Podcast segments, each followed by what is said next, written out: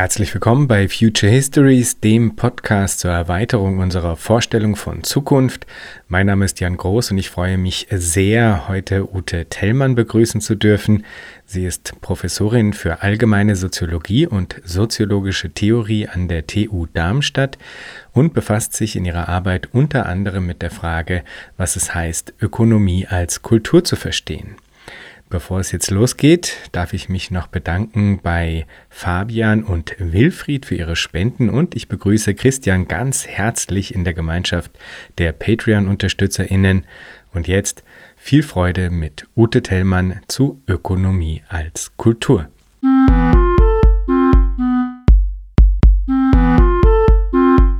Herzlich willkommen, Ute. Vielen Dank, ähm, dass ich hier heute mit dir sprechen kann über diese Themen. Freut mich sehr. Ich freue mich auch. Ute, ich muss sagen, dass ich die Themen, die mit, zu denen du arbeitest, überaus spannend finde. Zwei durchaus miteinander verwobene Stränge wollen wir heute ein bisschen genauer ansehen. Zum einen ist das, das hatte ich in der Anmod schon erwähnt, die Frage nach der Ökonomie als Kultur und zum anderen die Frage nach dem Ökonomischen im Liberalismus. Das ist äh, stark miteinander verwoben, würde ich sagen. Und beides steht auch in einem unmittelbaren Zusammenhang zum Versuch der Erweiterung unserer Vorstellung von Zukunft, finde ich. Und wir wollen heute versuchen, das ein wenig zu durchdringen und freizulegen.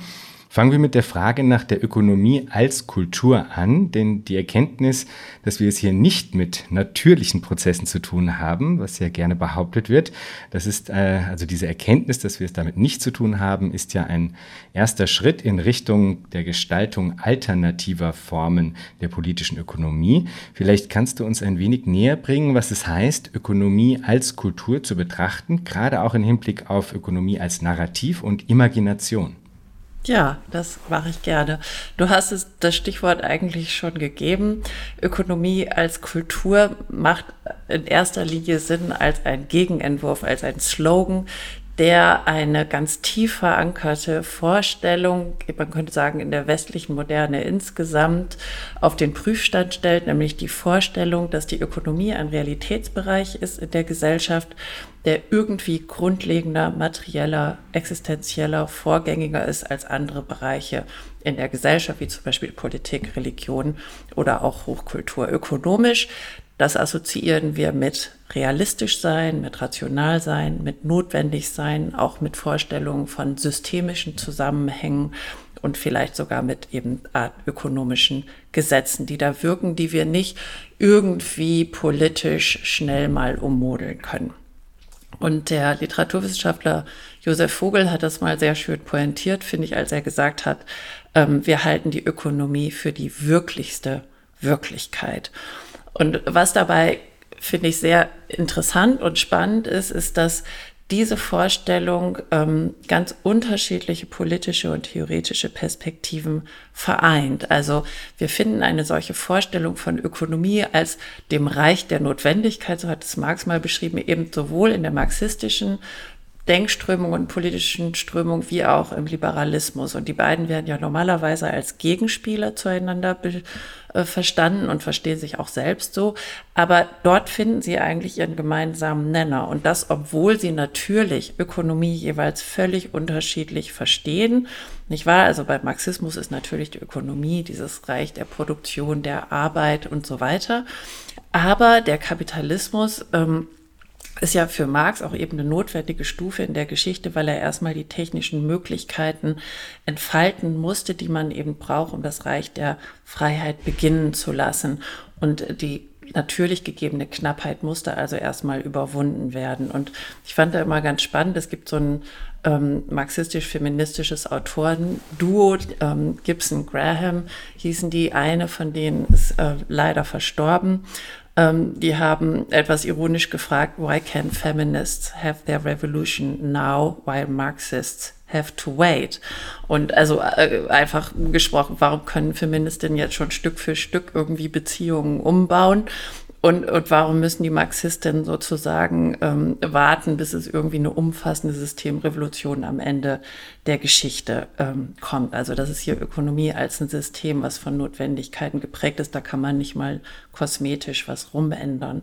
Und auch im Liberalismus finden wir die Vorstellung von dem Reich der Notwendigkeit natürlich hier ganz anders gedacht, als eben eine Knappheit, mit der man Umgang haben muss und aber auch mit so einer gewissen anthropologischen Konstante der Mensch als ein selbsterhaltendes Wesen, jemand, der eine eigen äh, nach eigenen Zwecken funktioniert und Rationalitäten einsetzt, um seine Nützlichkeiten zu maximieren, wie auch immer das dann historisch unterschiedlich modelliert wird, aber das sind so die Ausgangspunkte und auch da kann man über diese diesen Realismus des Menschen als einem ökonomischen Menschen und der Knappheit nicht hinweg schauen, so denkt der Liberalismus, alles andere wäre dann so eine Art politische Traumtänzerei.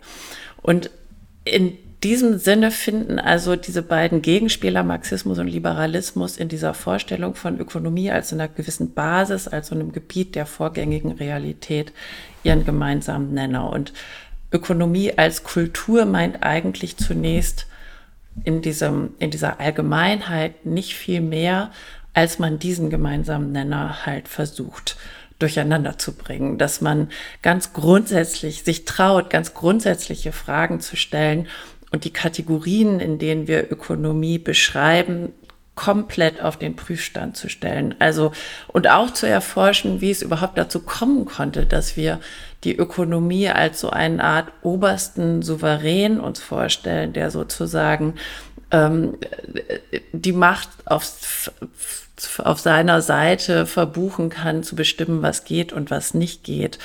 Und ähm, die Frage ist also, wann ist denn diese Vorstellung von ökonomischer Notwendigkeit eigentlich in die Welt gekommen? Was verstehen wir überhaupt unter ökonomischer Notwendigkeit? Warum stellen wir uns die Ökonomie immer als so viel zu komplex vor, als dass sie irgendwelchen Gestaltungsmöglichkeiten offen wäre? Warum stellen wir uns die Geldwirtschaft eigentlich immer als abstrakt und schnell und unmöglich, als politisch unmöglich einzufangen vor?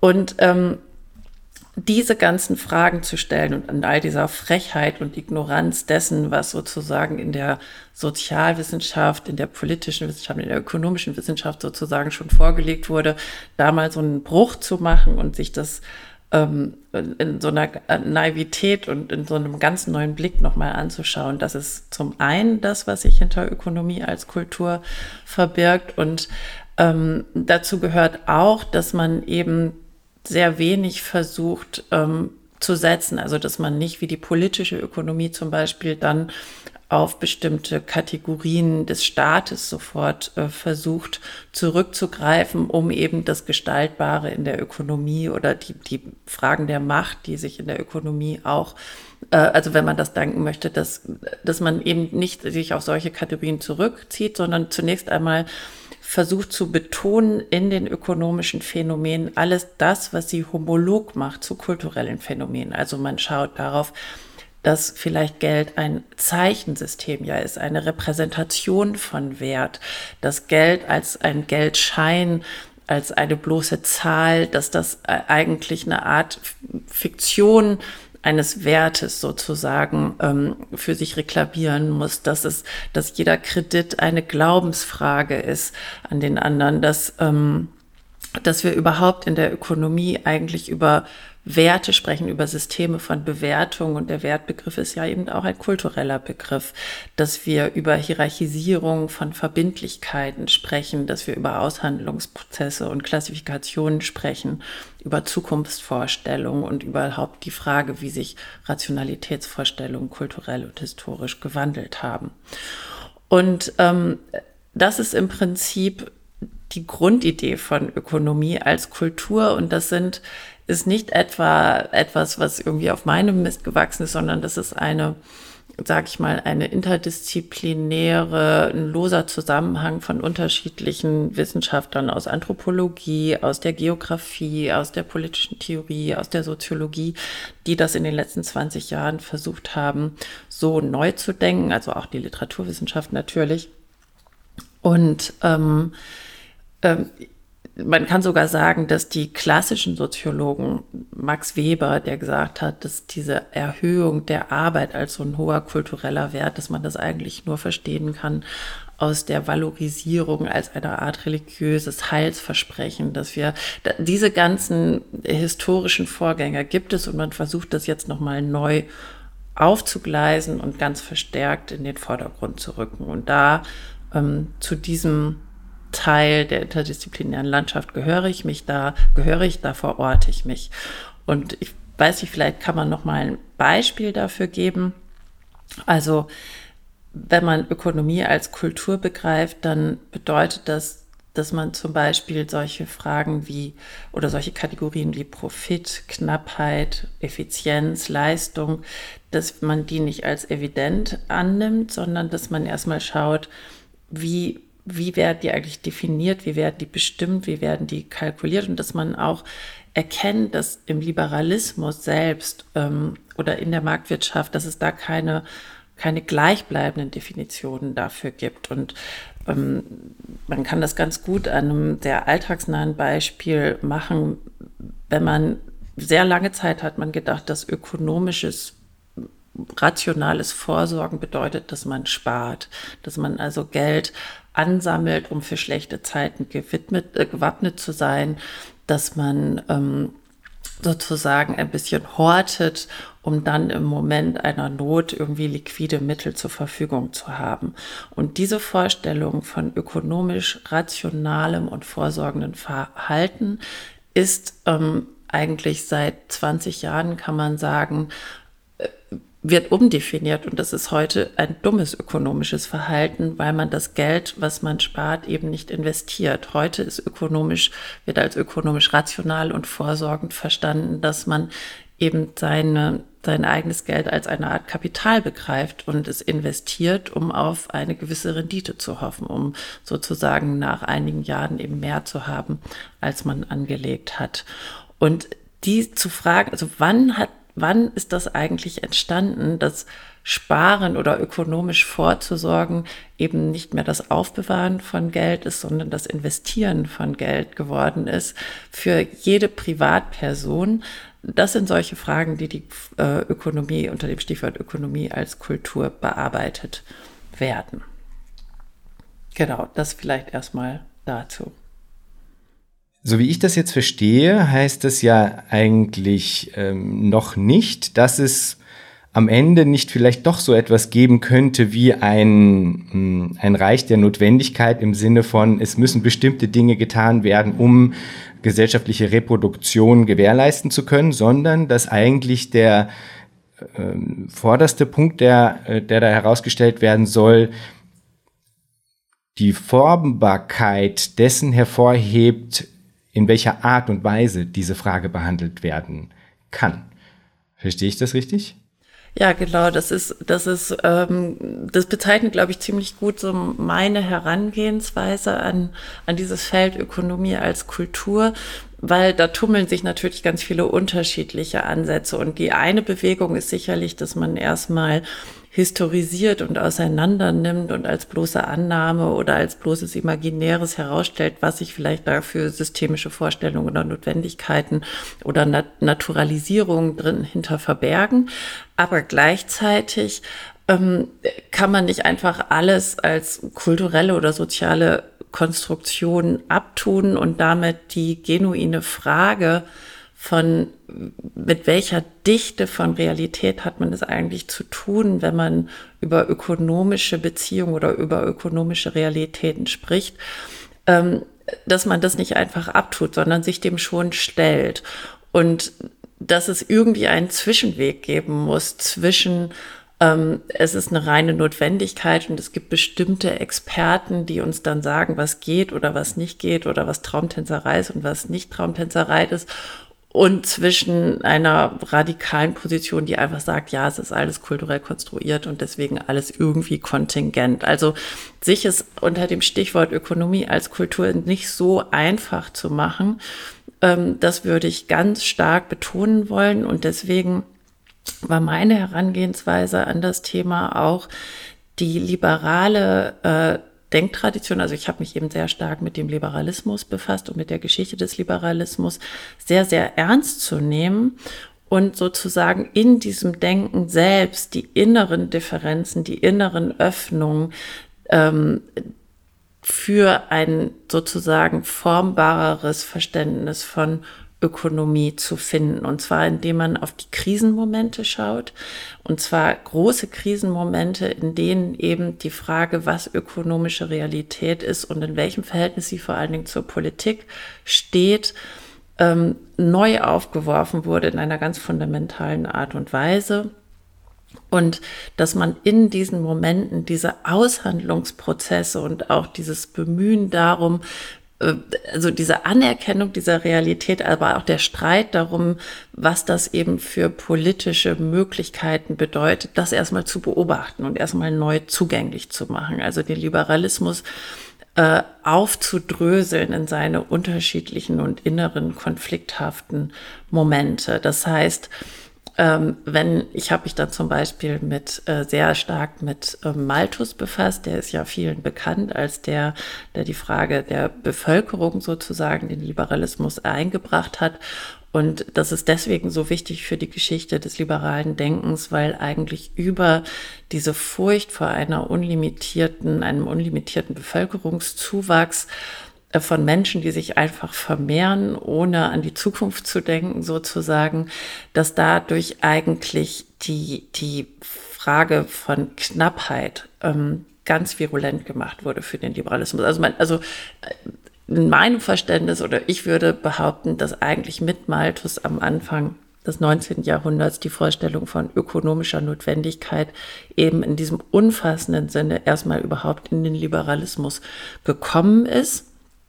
Und das hat mich dann interessiert, nicht um Malthus einfach sozusagen abzutun als jemand, der das irgendwie formuliert hat und dann haben es alle geglaubt, sondern zunächst einmal anzuerkennen, ja, Malthus sagt, nach der französischen Revolution, in der wir ja die als erst zu, also sehr stark die soziale Frage aufkommt, in der Armut nicht mehr nur eine Sache ist, die man über Almosen verhandelt oder über moralische Fehltritte in so einem solchen Diskurs behandelt, sondern wirklich als eine soziale Frage behandelt, in der das Recht auf Subsistenz formuliert wird, in der es eine große Demokratisierungsbewegung sozusagen gibt, der sich hinstellt und zunächst einmal sagt, ja, okay, aber ich kann einem Weizenkorn nicht per Recht befehlen, mehr Weizenkörner oder einer Weizenpflanze nicht befehlen, mehr Weizen zu tragen per Gesetz. Das geht einfach nicht. Also es gibt irgendwie eine Realität, die muss ich anerkennen. So, okay. Das ist dieser Punkt, wo sich die Ökonomie als ein eigenes Realitätsfeld, als eine eigene, auch materielle und vielleicht an natürlichen Knappheiten, ähm, von natürlichen Knappheiten bestimmte Realität darstellt. Und jetzt aber trotzdem dann zu fragen, wie, wie kommt diese, diese, dieses, diese umfassende Idee einer natürlichen Notwendigkeit, die eben als absolute Grenze der politischen Gestaltungsmöglichkeiten formuliert wird, wie wird das eigentlich in dem Augenblick ähm, artikuliert? Wie, wie verfängt das eigentlich im Diskurs? Wie wird das hegemonial, könnte man sagen? Und da kommt vielleicht das, was mit Ökonomie als Kultur gemeint ist, ganz besonders schön zum Ausdruck, weil man, wenn man sich sehr tief mit diesen Schriften befasst, ähm, feststellt, dass dieses Bevölkerungsprinzip, dieses äh, Wachsen einer Bevölkerung eigentlich und, und dieses Problematik, dass, es, dass sie an eine, eine Grenze stößt, eigentlich gar nicht so gedacht wird, dass zuerst die Grenze da ist, sondern Malthus sagt sehr deutlich, wir haben zuerst ein Geschenk von der Natur. Wir leben eigentlich zunächst im Überfluss. Und das Bevölkerungsproblem ist eines, dass man bestehende Ressourcen ohne Rücksicht auf die Zukunft einsetzt, indem man sie sozusagen einfach ohne Sinn und Verstand für die Reproduktion einsetzt. Aber wenn man genauer hinschaut, behauptet Malthus, dass diese, dieses Fehlen des Zukunftsbezuges etwas ist, was nur den in Anführungsstrichen weniger zivilisierten Menschen zukommt.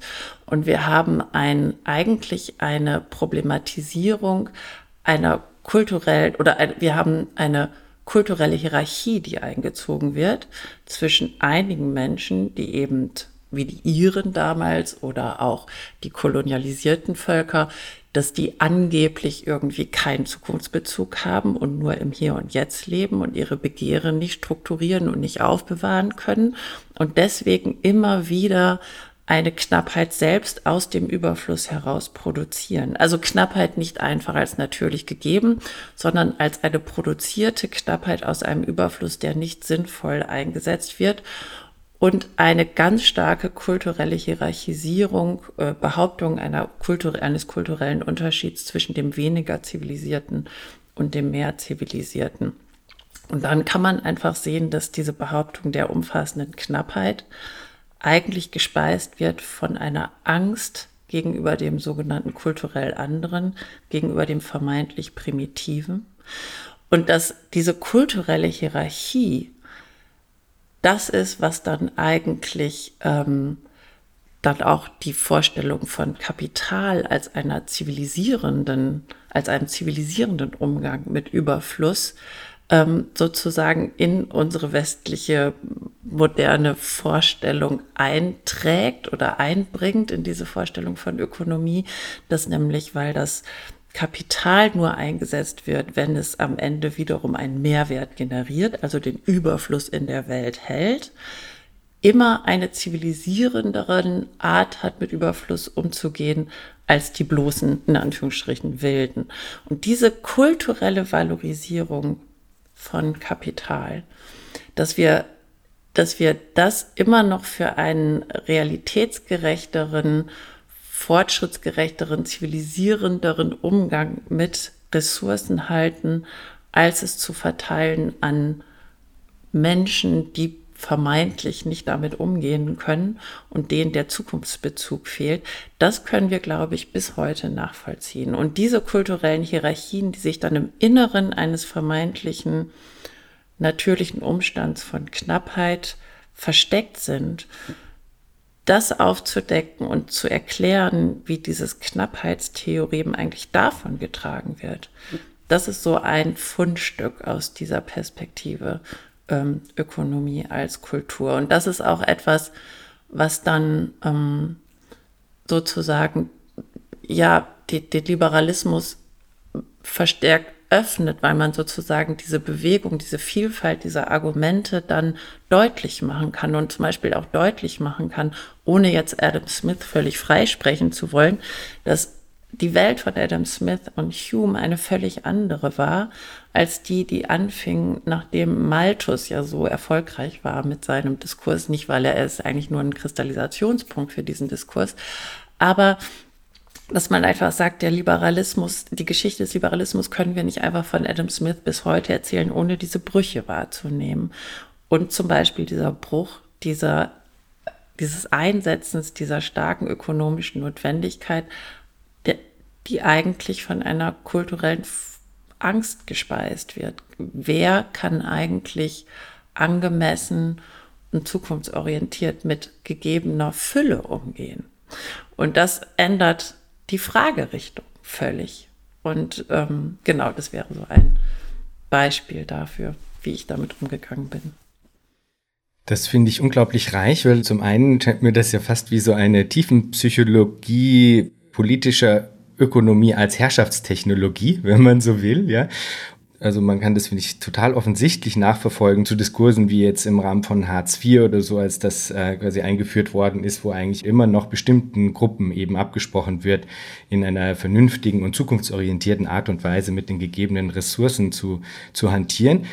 Also auf der einen Seite finde ich das spannend im Sinne dieses Offenlegens, wie du es gerade gesagt hast. Zum anderen finde ich auch, macht es natürlich dann wiederum Parameter auf, die erlauben, zu fragen, inwiefern der Liberalismus da auch an seinen eigenen Ansprüchen ja permanent scheitert, nicht? Also, weil ja gerade die Frage der Zukunftsorientierung, wenn man die jetzt in, in den Raum stellt als ein Gradmesser, ähm, ob jetzt diese spezifische, spezifische Form der Regierungskunst gelungen ist oder nicht, dann müsste man ja eigentlich auch als äh, Liberale, als Liberaler heutzutage im Angesichts quasi der Zerstörung äh, unserer existenziellen Grundlagen äh, sagen, naja gut, okay, ist dieser Gradmesser, den wir jetzt hier unserem Handeln anlegen, denn tatsächlich so zukunftsorientiert, wie das innerhalb unseres äh, Narrativs politischer Ökonomie denn angenommen wird? Und dann würde ich sagen, ist da quasi das Resümee eher negativ, und zwar sowohl in Bezug auf diese Frage der äh, Zukunftstauglichkeit im Sinne der Ressourcen, als auch in Bezug auf die Frage, der Freiheitsgrade, die ja eigentlich immer wieder als ein anderer Parameter für die Bemessung äh, liberaler Regierungskunst irgendwie angelegt werden.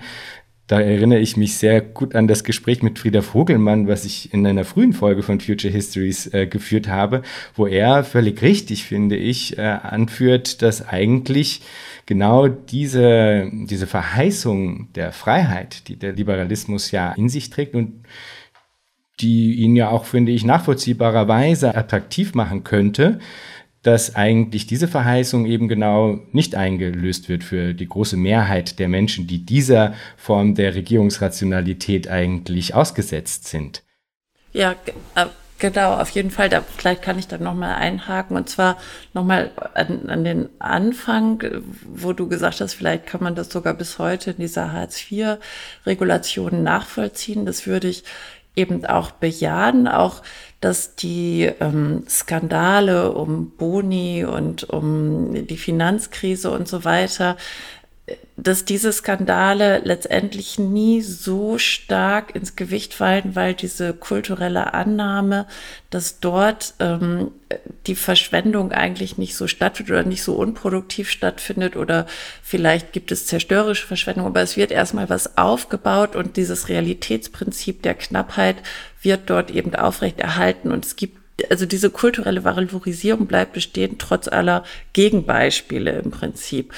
Und ähm, damit hängt zusammen, dass äh, man auch bei Malthus sehr schön nachlesen kann. Ich möchte ihn nicht überbelasten, also diesen historischen Punkt, aber trotzdem gibt es da Kontinuitäten, dass er dann eine Unterscheidung macht.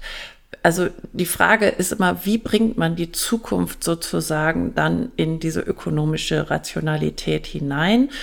ökonomische Rationalität wird über den Zukunftsbezug sehr stark schon bei Malthus definiert. Und dann gibt es, das, gibt es die Vorstellung, dass Zukunftsbezug nur durch bestimmte Affekte entsteht.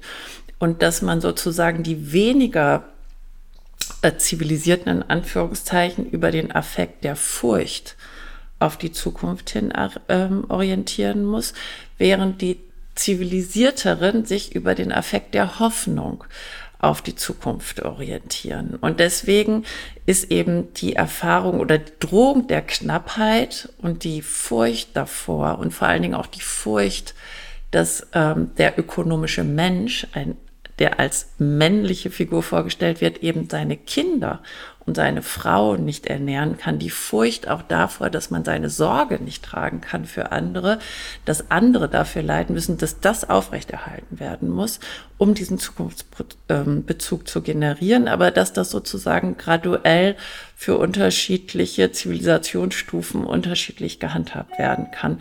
Und das, finde ich, kann man sehr schön sehen, dass das eigentlich eine, eine implizite Vorstellung ist, die die bis heute vorzufinden ist, glaube ich. Wer wird mit Hoffnung re regiert und wer wird mit Furcht regiert?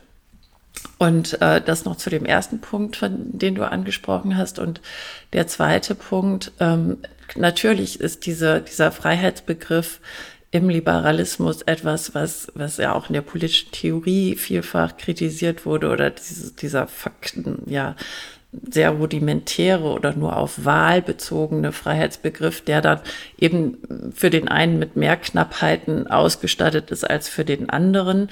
Und dadurch, dass der Liberalismus ja sowieso einfach immer diese Knappheit setzt und nicht kenntlich macht, was eigentlich alles für, für kulturelle Geschichten da reingewoben sind, sondern wir uns auch im Diskurs immer darauf zurückziehen, ja, es gibt eben Begrenzungen und jeder muss halt sehen und damit ähm, sozusagen strukturiert umgehen, dass, dass diese Rückseite irgendwie im, im Liberalismus gar nicht verhandelt wird und dann immer zu so einer Blackbox verkommt. Und deswegen funktioniert der Liberalismus, glaube ich, so gut, weil alltagsverständlich ist es für jeden einsichtig, dass man nicht alles haben kann und dann muss man halt sehen und Prioritäten treffen und dann erscheint einem das irgendwie ganz eingängig. Und die Tatsache, wie jetzt beispielsweise Zukünfte ökonomisch produziert werden durch bestimmte heute Finanzialisierungsprozesse, durch bestimmte Finanzinstrumente.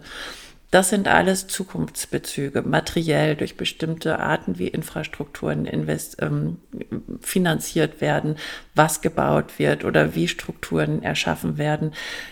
In diesen Medien, könnte man sagen, liegen unsere Zukunftsentwürfe eigentlich ähm, ganz materiell technisch, finanziell, rechtlich. Und diese, das wird im Liberalismus natürlich einfach verschwindet in der Blackbox. Was übrig bleibt, ist so eine so ein alltagsverständliches, sehr verständliches, nachvollziehbares Alltagsdispositiv der Wahl in einer begrenzten Welt. Und diese, das aufzudröseln und kenntlich zu machen, was da drin steckt und vor allen Dingen die politische Sprache zu ändern und zu sagen, es geht nicht um Knappheit, sondern es gibt immer Ressourcen und die Frage ist vielmehr, wie werden Ressourcen auf Zukünftigkeit hin orientiert und in welchen Formen geschieht das? was wird garantiert, was ist mit Risiko behaftet, was ist prekär, was ist weniger prekär. Darin liegen überall Politiken drin. Mikropolitiken, Makropolitiken kann man sagen. Und wenn man sich die Frage so stellt, erhält man weitere, ich glaube, eine andere Art, wie man sich das ökonomische Problem stellen kann. Und das ist, glaube ich, so das, was mich, ähm, ja, was mich am meisten angetrieben hat, diese Art von Arbeit zu machen. Großartig, ich finde das unglaublich äh, reich und äh, spannend, muss ich sagen. Und bevor wir dann später noch zu diesem, also zu dem Punkt kommen, wie das denn tatsächlich dann auch anders gestaltet werden könnte, würde ich noch gerne ein bisschen äh, eine Zeitdiagnose von dir einholen. Zu Beginn deines Buches Life and Money, The Genealogy of, Lib of the Liberal Economy and the Displacement of Politics, da gehst du auf die Finanzkrise 2008 ein und stellst fest, dass es da wie so einen kleinen Moment der Öffnung gegeben habe, in dem eben diese Logiken, die du gerade beschrieben hast, eigentlich so erschüttert waren, dass man zumindest kurzzeitig äh, versucht war, sie auch in Frage zu stellen, aber das sei dann, äh, stellst du da in dem Buch eben fest, nicht passiert, also zumindest nicht in äh, einer fundamentalen äh, Infragestellung dieser Grundannahmen liberaler politischer Ökonomie.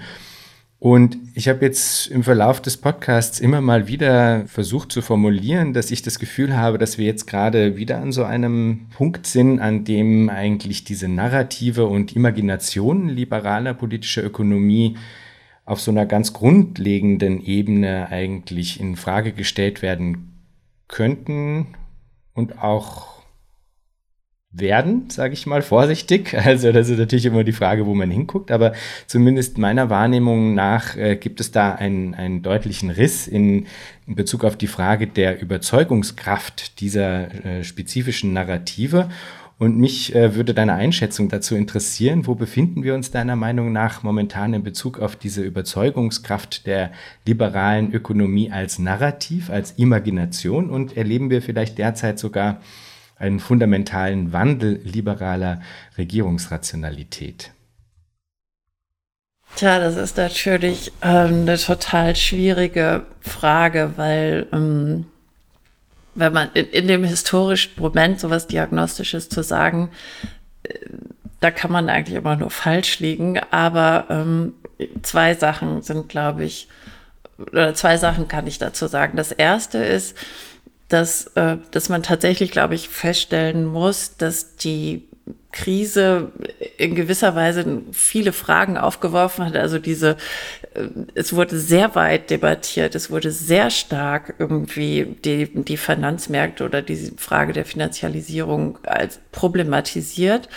Und man kann einfach festhalten, dass zehn Jahre danach es im Prinzip äh, zwar Veränderungen gegeben hat, also es, es gibt andere Arten, sich Risiken zu ähm, vorzulegen. Es gibt einige Regulationen natürlich, aber gerade, glaube ich, im europäischen Raum hat dieses Verständnis davon, dass der Markt und seine Finanzinstrumente, ich denke hier insbesondere an die Techniken der Verbriefung, dass das, was vor zehn Jahren noch als so, ja, das war ein Problem, das war mit einer der Ursachen der, der Krise, ähm, dass diese Wahrnehmung eigentlich abgedimmt wurde und äh, dass wir Gesetze haben und Initiativen haben, die versuchen, diese Techniken im europäischen Raum, im, für einen europäischen Kapitalmarkt eigentlich politisch und rechtlich weiter zu stützen, weil man davon ausgeht, dass das eine gewisse Risikostreuung ist und eine gewisse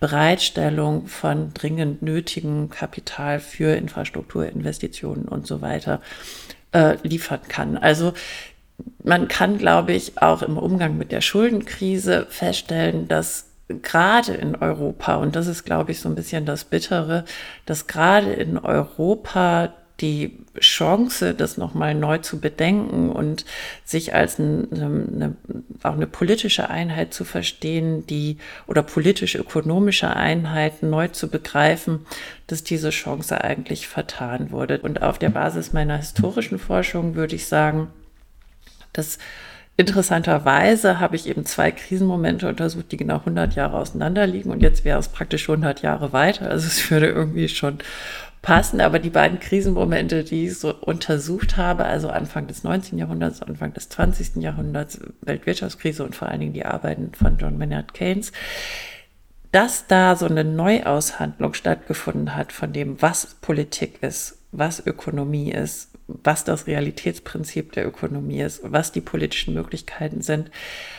ist, glaube ich, nur entstanden, weil es einen ganz grundlegenden Umbruchprozess gegeben hat, dass ganz viele Themen gleichzeitig aufgebrochen sind. Und man könnte irgendwie sagen, vielleicht ist das heute auch so. Aber das, da kann ich wirklich nur als Kommentatorin sprechen. Ich, ich finde, die Umbruchssituation ist schon da, aber ich sehe es nicht manifestiert, meinetwegen in, in den Diskursen um europäische Politik zum Beispiel.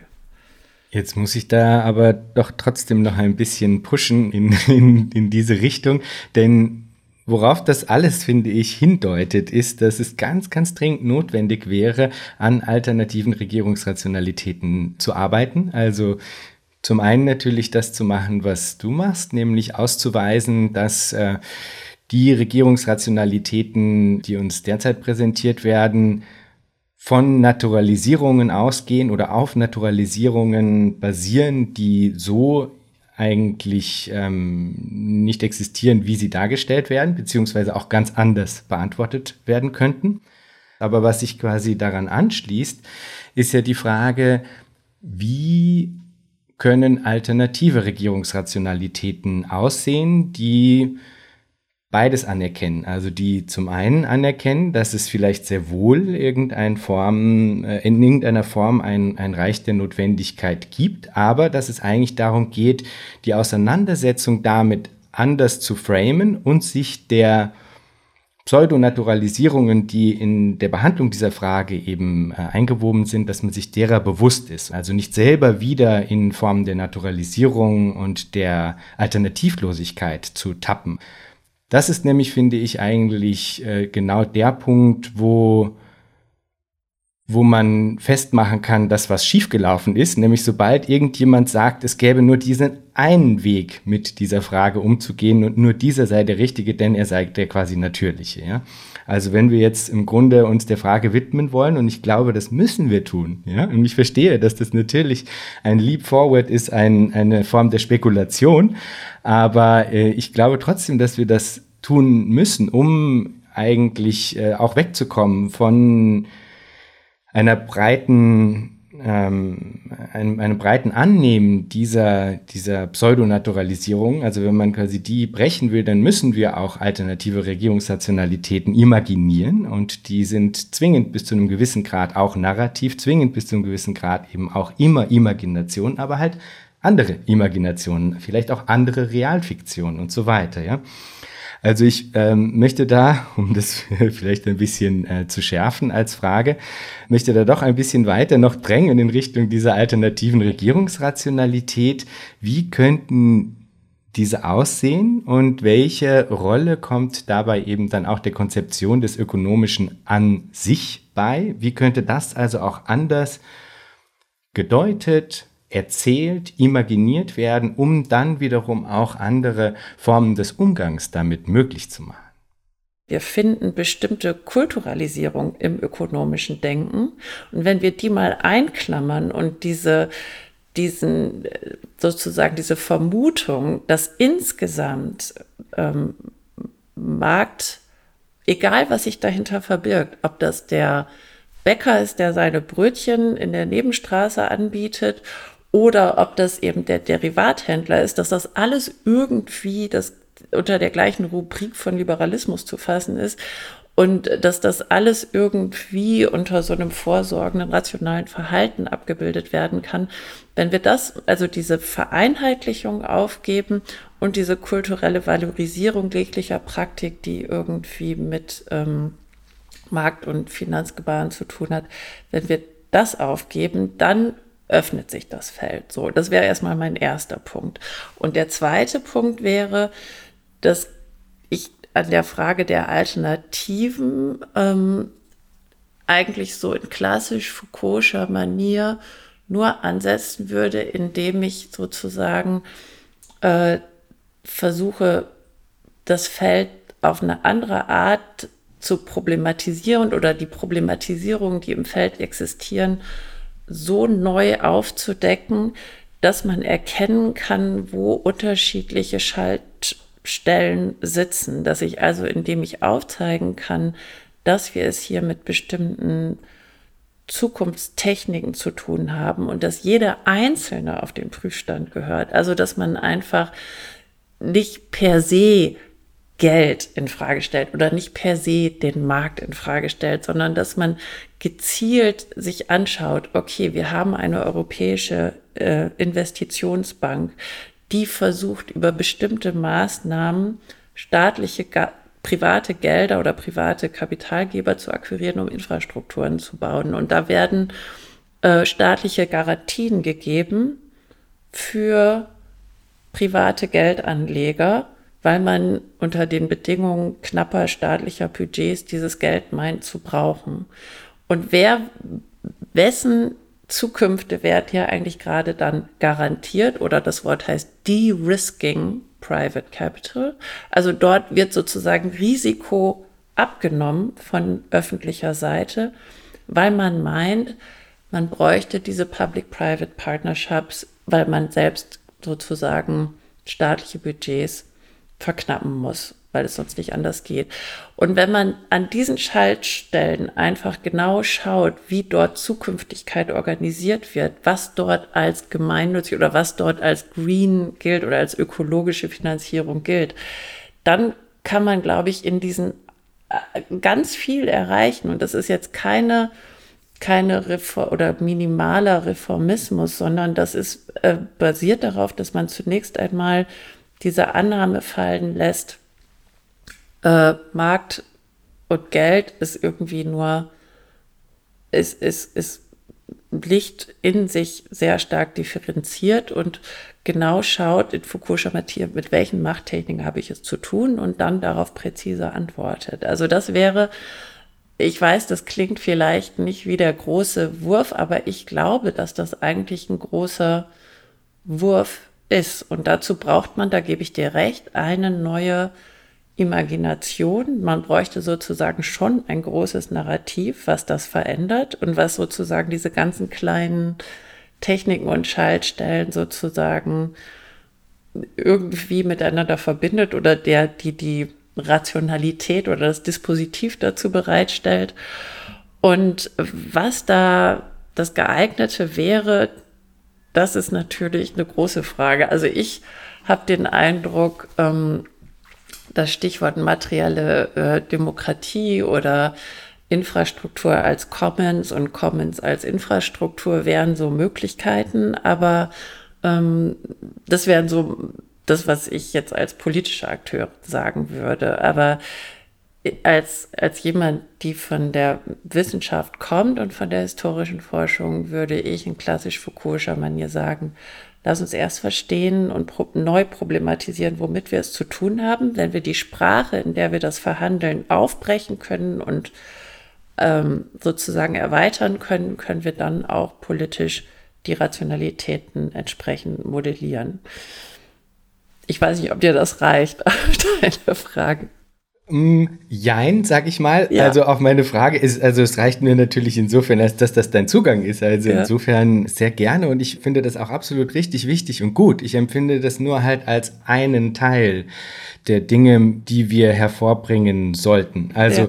das ist ja im Grunde der analytische Teil, wenn man so will. Und ich hätte aber das Gefühl, dass auch um breitenwirksam alternative Regierungsrationalitäten jemals auch nur de facto implementieren zu können, muss man auch Antworten haben in Bezug auf, wie eine alternative Regierungsrationalität denn aussehen könnte. Nicht nur einzelne Ebenen, an denen nach ähm, einer anderen Logik dann eben operiert werden kann, ja, sondern dass es ein Alternativangebot geben muss in Bezug auf eine, ein grundlegendes Prinzip, entlang dessen Entscheidungen getroffen werden äh, können, Wahrheiten produziert werden können und so weiter und so fort. Also eigentlich, und da schließt sich jetzt, weil du äh, immer, immer wieder auf äh, Foucault richtigerweise ja auch referiert hast, schließt sich ein Zitat an, was ich mir äh, herausgeschrieben habe, was ich auch, äh, ich glaube, bei Frieda oder bei Josef Vogel schon mal ähm, angebracht habe, weil ich es einfach zu gut finde in Bezug auf genau diesen Punkt nämlich. Und das Zitat lautet, ich meine jedoch, dass dem Sozialismus nicht so sehr eine Staatstheorie fehlt, sondern eine gouvernementale Vernunft, eine Definition dessen, was innerhalb des Sozialismus eine Rationalität der Regierung wäre. Das heißt, ein vernünftiges und berechenbares Maß des Umfangs der Modalitäten und der Ziele des Handelns der Regierung. Und an anderer Stelle sagt er dann noch ergänzend, welche Gouvernementalität ist als strenge, intrinsische und autonome sozialistische Gouvernementalität möglich? Wenn man nur weiß, dass es eine wirkliche sozialistische Gouvernementalität gibt, dann ist sie jedenfalls nicht im Innern des Sozialismus und seinen Texten verborgen. Man kann sie nicht daraus ableiten, man muss sie erfinden.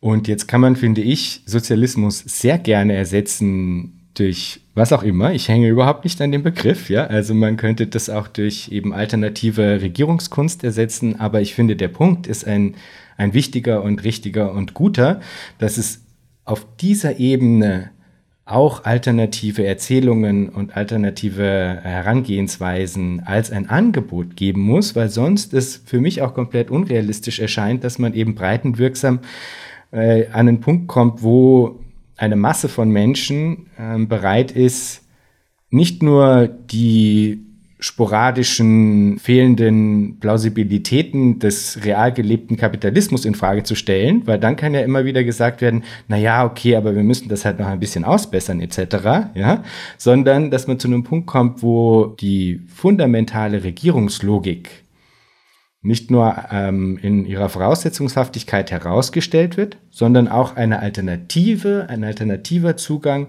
als eine real gelebte alternative Zukunft für möglich erachtet wird. Ja? Also das, das ist, glaube ich, so ein bisschen das Ding, weil über, über diese Alternativlosigkeit funktioniert ja auch das, was Mark Fischer als Capitalist Realism bezeichnet hat. Also dieser Glaube oder dieses Gefühl eigentlich fast schon. Ja, man hätte es mit einer Situation zu tun, in der etwas anderes als, als der Kapitalismus eigentlich gar nicht vorstellbar ist. Und das muss, finde ich, irgendwie aufgebrochen werden. Und dafür bräuchte es dann eben. Ja, die, ja. genau. Das, da, die Frage ist natürlich, ähm, was, also wie nimmt man diese, wie nimmt man dieses System wahr? Und ich mache dir jetzt mal zwei ähm, Angebote, die gar nicht von mir kommen, aber die ich eigentlich sehr gut finde, für die ich finde, die so andere Narrative eigentlich einsetzen. Und das eine ist äh, Fernand Brodel, der Historiker, der finde ich, äh, auf eine ganz wunderschöne Art und Weise ähm, unterschieden hat zwischen Markt und Kapitalismus. Also etwas auseinandergezogen hat, was wir normalerweise immer zusammendenken und der gesagt hat, es gibt sowas wie Markt, das sind regularisierte Austausche eben der Bäcker um die Ecke oder der Gemüsehändler oder äh, irgendwelche Austausche, die durch Regelhaftigkeit und übliche Erwartungen sich ein bisschen steuern. Und dann gibt es ähm, Kapital und Kapitalismus und das ist da, wo Macht und Geld sich verbinden. Und das ist aber, wenn man jetzt sich wirklich sich so metaphorisch oder sich ein Bild vorstellt, könnte man sagen, da gibt es sozusagen den Sockel von irgendwelchen Marktgeschehen und darüber liegt der Kapitalismus als so eine Art, als so eine Art Oberflächenphänomen. Ja, dann habe ich nicht mehr die Vorstellung von, es gibt ein kapitalistisches System, was in jeder Handlung, die mit Geld zu tun hat, irgendwie vorkommt und, und manifestiert wird und kontinuiert wird, sondern man hat sozusagen ganz unterschiedliche ökonomische Handlungen und es verdichtet sich und wird insbesondere durch politische Unterstützung und Garantien und äh, Privilegierungen verdichtet sich so etwas, was dann man als Kapitalismus beschreiben kann, aber das ist so, man könnte die Oberfläche sozusagen einfach abnehmen und niemand braucht Angst haben, dass man jetzt irgendwie nicht mehr zum Bäcker gehen darf um jetzt mal irgendwie immer bei diesem Bäcker zu bleiben.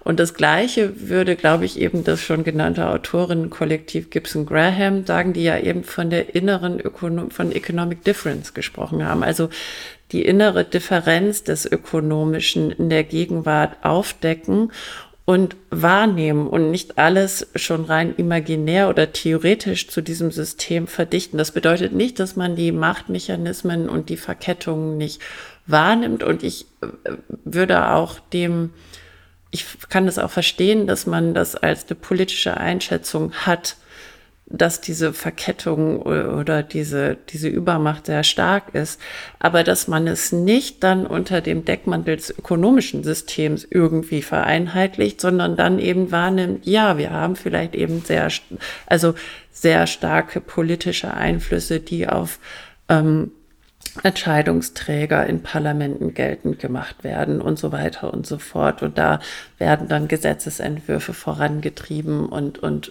ähm, bestimmte Weltsichten zementiert, die eben immer wieder zu einer Kontinuierung führen und eben kein, keine Unterbrechung beinhalten. Aber das finde ich ist etwas ganz anderes ähm, als jetzt schon allein theoretisch oder vom Imaginären, sich den Kapitalismus als so ein Gesamtsystem vorzustellen, der durch jede Alltagshandlung hindurchgeht, von jedem Einzelnen von uns. Ähm, und dass deswegen man diese auch nur so ein, dass alles verändert werden muss, also jegliche Handlung keinen Bestand mehr haben kann, obwohl man natürlich, und das ist, glaube ich, das Problem, das, was Finanzialisierung heißt, und was, glaube ich, unter diesem, diese Wahrnehmung dieser durchgehenden Kapitalisierung aller Lebensbereiche ähm, stützt und auch akkurat macht, ist ja die Tatsache, dass wir eben aufgrund der privaten Altersvorsorge, der Finanzialisierung des Wohnmarktes, dass durch diese Formen, wie das mit Finanzprodukten verkettet wird, immer mehr Alltagshandeln tatsächlich aufgenommen wird. Aber durch bestimmte, das sind sehr präzise finanzielle Verkettungen, die man aufzeigen kann und die auch jeweils explizit politisch gewollt unterstützt werden, auch nach der Finanzkrise. Und wenn man das einfach mal beenden würde, dann würde auch das Ausgreifen sozusagen beendet werden können. Und ich glaube, diese ähm, das alternative Narrativ oder die alternative Imagination könnte natürlich sowas sein wie öffentliche Ökonomien stärken oder in diesem Begriff irgendwie versuchen, noch anders zu füllen. Und aber das ist dann wirklich etwas, was in so ähm, ja, in so politische also da würde ich mich jetzt ganz auf die Seite eines politischen Akteurs begeben und, und könnte da einfach, was ich gerne tue, aber dann könnte ich nicht kompetenter sprechen als jeder andere. Also dann könnte man jetzt nichts Besonderes von mir irgendwie mitnehmen. Ja, und ich glaube, mein Verdacht ist halt, dass das immer noch nicht auf diese Ebene des Angebots alternativer Regierungsrationalitäten ragt. Also das ist, glaube ich, das, ähm, äh, was bei mir dann so ein bisschen mh, hm, eine, eine leichte Skepsis nähert, weil ich das natürlich total unterstützen würde, was du sagst, in Bezug auf, dass der Kapitalismus eben nicht alles, alles, alles durchdringt, sondern dass es sehr wohl auch in der Gegenwart äh, der real gelebten äh, es vielfältigste Beziehungsweisen gibt, die anders organisiert sind, die anderen Logiken folgen und so weiter und so fort. Ja, und dass das auch der Ort ist, aus dem heraus natürlich dann alternative Regierungslogiken, wenn man so will, sich entwickeln können, aber dass es den Akteuren und Akteurinnen die du jetzt angesprochen hast, die sozusagen einfach mal das jetzt lassen bleiben sollten mit dem Handeln entlang äh, einer ökonomistischen Regierungsrationalität, wenn man so will, dass die das auch gar nicht können, solange sie nicht eine alternative Form der Plausibilisierung bereitgestellt bekommen, entlang derer sie das der Öffentlichkeit, sage ich jetzt einfach mal ganz banal, verkaufen können, in Anführungsstrichen. Also da würde ich nämlich wirklich sagen, okay, die sind ja, die machen das ja nicht aus irgendeinem bösen Willen heraus oder was auch immer, sondern auf eine Art sind die ja in ihren Institutionen und den Logiken dieser Institutionen auch gefangen bis zu einem gewissen Grad, wenngleich natürlich es da Spielraum gibt und so weiter. Aber sie werden nicht damit aufhören, wenn sie nicht eine andere Plausibilisierung angeboten bekommen. Und deswegen glaube ich, die braucht es und die muss erfunden werden. Das finde ich diesen Schlusspart, aber den Zitat, den mag ich halt so gerne. Man, äh, man kann sie nicht daraus ableiten, man muss sie erfinden. Ja? Und, und das, äh, das glaube ich, das stimmt einfach immer noch. Und erfinden heißt da definitiv auch aus dem schon bestehenden zusammensetzen und äh, nicht komplett neu erfinden? Genau, und ich meine, und diese, und diese Regierungsrationalitäten, das muss man dann eben auch gegenüber Foucault äh, anführen, ähm, fokussieren sich eben nicht nur auf Formen der Subjekt Subjektivierung. Ich glaube, er hat sich in der Analyse der ähm, Regierungsrationalitäten eben natürlich auf den Liberalismus soweit eingelassen und hat diese Formierung des ökonomischen Subjekts als ähm, als sozusagen ein, ein, ein, eine bestimmte Art des Zurichtens verstanden, wie man regierbar wird, sozusagen, und ähm, hat die Regierungsrationalität im Liberalismus sehr stark über diese Form der Subjektivierung erfasst. Und damit hat er natürlich auch eine sehr zentrale Regierungsstrategie im Liberalismus benannt. Aber es ist eben auch Foucault zu eigen, dass er sowas wie Geld, gar nicht denkt. So, darüber hat er nie verfasst. Also die, die Tatsache, dass wir es mit einem besonderen Medium zu tun haben, was eine eigene Dichte hat und was sozusagen ja ein eigenes Medium hat, ähm, das kommt bei Foucault nicht vor. Und deswegen komme ich immer auf diese Beispiele der Finanzialisierung und der Finanzierung. Was ich damit benennen will, sind Regierungsrationalitäten, die sich auf diese Medien, auf diese Infrastrukturen der Finanzierung, auf diese Infrastrukturen des Geldes, auf die Infrastrukturen der Versorgung beziehen. Und für mich ist diese öffentliche Ökonomie der Infrastrukturen wäre ein Narrativ, was jetzt hier nur sehr ähm, von mir irgendwie vielleicht nicht besonders glücklich formuliert wird, aber ich gebe dir völlig recht, es muss, es muss ein Narrativ geben, es muss sozusagen ein neues äh, Imaginäres geben. Und ich habe den Eindruck, dass das auch über dieses Infrastrukturdenken und der, der, der öffentlichen oder Vorsorge, dass, dass dieser Begriff der Öffentlichkeit sich vielleicht dazu eignet. Und zum Beispiel insbesondere über diese Medien der materiellen Zeit, das, das Ökonomische im Prinzip eine Art materieller Zeitordnung ist, die auf ganz vielen unterschiedlichen Ebenen verhandelt wird. Und ähm, das war für mich übrigens das, was, was Keynes gemacht hat, dass er gesagt hat, Geld ist genauso ein materielles Zeitmedium wie Weizen und Kupfer und dass jedes seine eigene Zeit hat und dass unser Problem einfach ist, dass sozusagen die Materialität dieses Zeitmediums Geld das Hegemoniale einfach wird oder in einer bestimmten Art durch bestimmte Konventionen so geprägt ist, dass es, dass es sozusagen ähm, mit den anderen Zeitordnungen oder Zeitpluralitäten äh, auseinanderfällt oder Probleme bereitet oder Ungleichheit hervorbringt oder Zerstörung hervorbringt oder wie auch immer.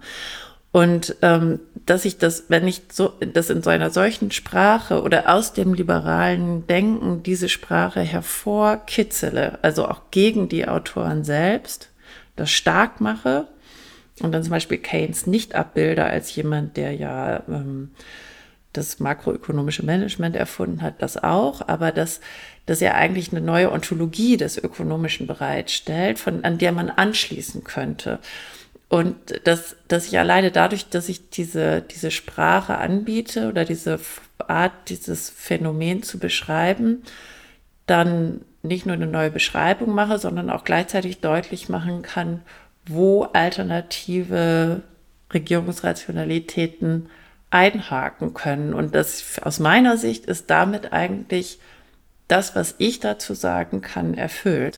Ich stelle am Schluss dann immer noch die Frage, wenn du dir Zukunft vorstellst, was stimmt dich freudig? Wenig. Muss ich,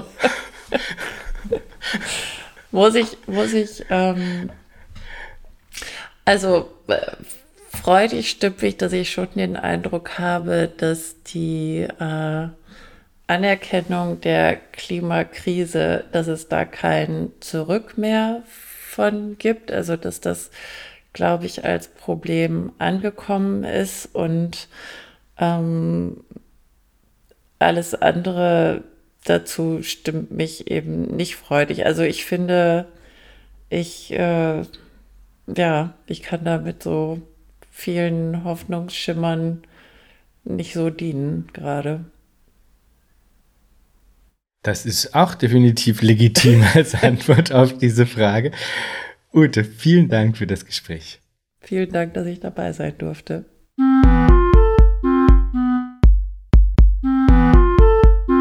Das war Future Histories für heute. Vielen Dank fürs Zuhören. Shownotizen und vieles mehr findet ihr auf www.futurehistories.today. Diskutiert mit auf Twitter unter dem Hashtag Future Histories oder im eigenen Subreddit. Ihr könnt Future Histories nicht nur auf allen großen Podcast-Plattformen hören und abonnieren, sondern auch auf YouTube, wo ihr neben den Episoden dann auch Kurzvideos zu Kernbegriffen einzelner Episoden findet. Schreibt mir gerne unter jan at futurehistories.today. Ich freue mich immer sehr über interessante Rückmeldungen und Hinweise. Wenn ihr Future Histories unterstützen wollt, dann könnt ihr das auf patreon.com-future histories oder auch via Spende auf unserer Homepage. Future Histories ist eine Produktion von Metalepsis, zu finden auf metalepsis.net. Bis zum nächsten Mal. Ich freue mich.